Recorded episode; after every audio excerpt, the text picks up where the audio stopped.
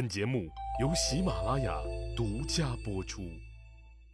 上一集里，我说到了齐国的士兵们士气低迷的事儿。与齐军低迷士气所相反的是，联军方面除了有占绝对多数的兵力，还包括了燕昭王、秦昭王、赵惠文王、孟尝君、苏秦、魏冉等无数精英人才的智慧和必胜的信心。在这样一种前提之下，双方无论是军力还是智力上的较量，齐军都毫无胜算。果不其然，双方正面开战以后，齐军一触即溃，连连败北。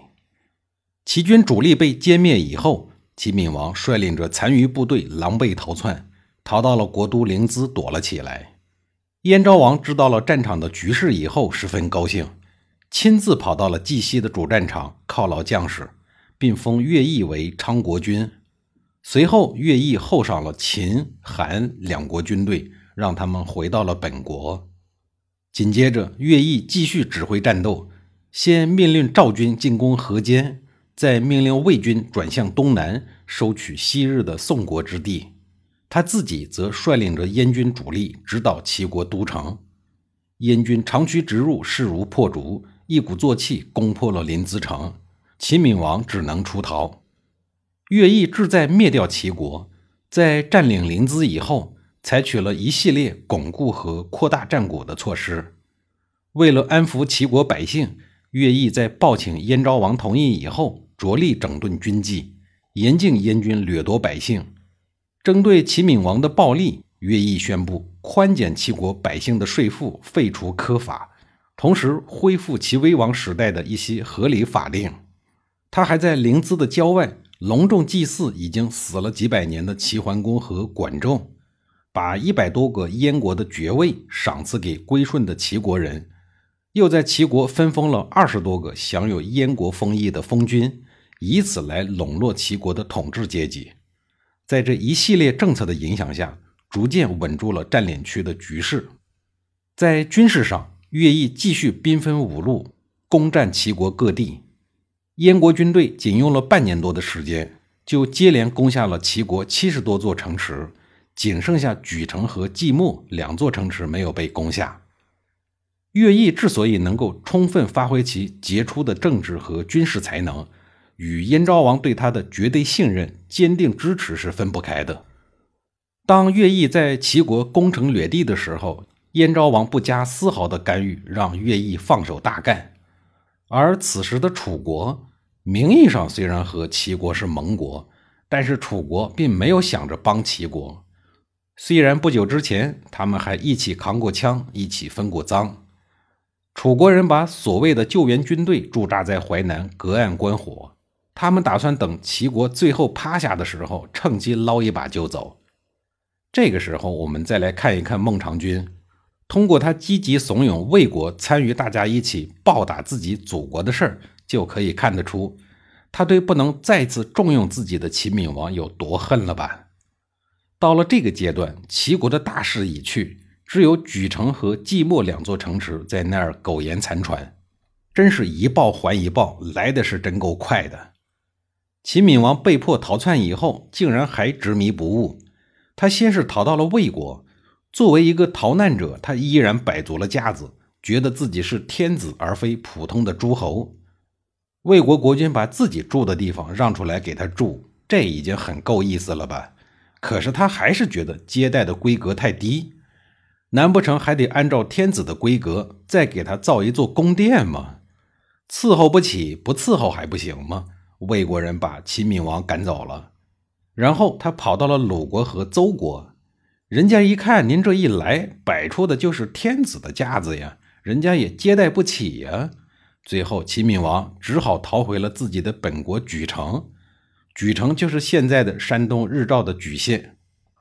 楚国一看齐国最终没有趴下，出于制衡燕国的目的，最终派大将闹齿率军援助了齐闵王，并在莒城一带驻守。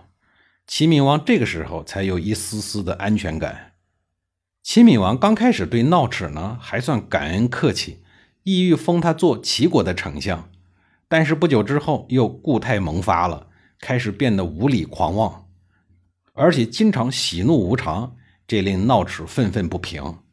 闹齿心想：我保护你的命来了，不知道感恩，反而还羞辱我。他是越想越气，越气越想，对齐闵王简直是恨之入骨。作为一名武将，闹齿的怒火一天天的郁积。不久之后，终于情绪大爆发。他趁着齐闵王毫无防备的时候抓住了他，为了发泄无尽的怒火，竟然将他悬挂在屋梁之上，活生生的剥皮抽筋。齐闵王娇贵的身躯哪能受得了如此的酷刑啊？从受刑到痛死，一直哀嚎不绝，那个场面想一想就令人毛骨悚然。这个酷刑在《战国策·卷十七·楚四》里边有详细的记载。齐闵王这个死不接受教训的傲慢国君，最终死在了自己的嚣张上。中国历代帝王中，不得善终者占多数。然而，如齐闵王这般下场的，还真是蝎子拉屎多一份儿所以，博阳先生在中国人史纲中讲到，中国历史上总共有五百五十九个帝王。其中约三分之一，也就是一百八十三个帝王，都是死于非命，而齐闵王算是死的最惨的一个吧。当首都已经被占领，齐闵王又在莒城被杀，这等于说齐国已经快完蛋了。但百足之虫，死而不僵。齐闵王有一个叫田法章的儿子，在乱世中跑到了莒城太史角的家中，做了一名佣人。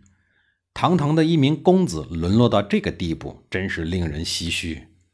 其实呀，他这还算是幸运的，在这一次联合的进攻中，田氏王族成员哪一个不在逃亡和流窜？其中一大半都在联军伐齐的过程中死伤殆尽了。田法章的另外一种幸运是交了桃花运。关于桃花运的事，我后面再说。楚国大将闹齿率军离开了莒城以后。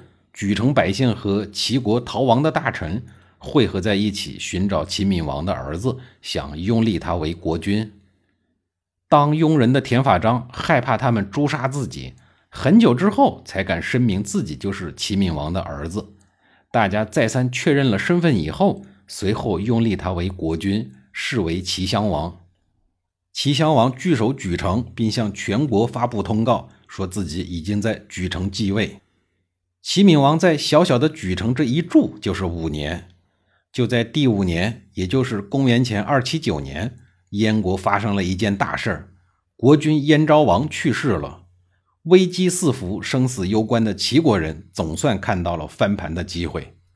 这其中的代表人物就是田丹，田丹是齐国的远房宗室，他原本是临淄城里头负责管理市场秩序的小官员。相当于城管的角色。当年燕军主力疯狂地攻打临淄，即将破城的时候，田丹为求保命，不得不带领自己的族人，跟着齐国的逃亡大军一起，浩浩荡荡地逃往寂寞。逃亡的路上，人声鼎沸，拥挤不堪，暴土扬尘。没走多远，田丹便叫人把车停下来，他亲自动手把车轴给锯短了。并且在车轴上面装了一个铁罩子，用以保护车轴。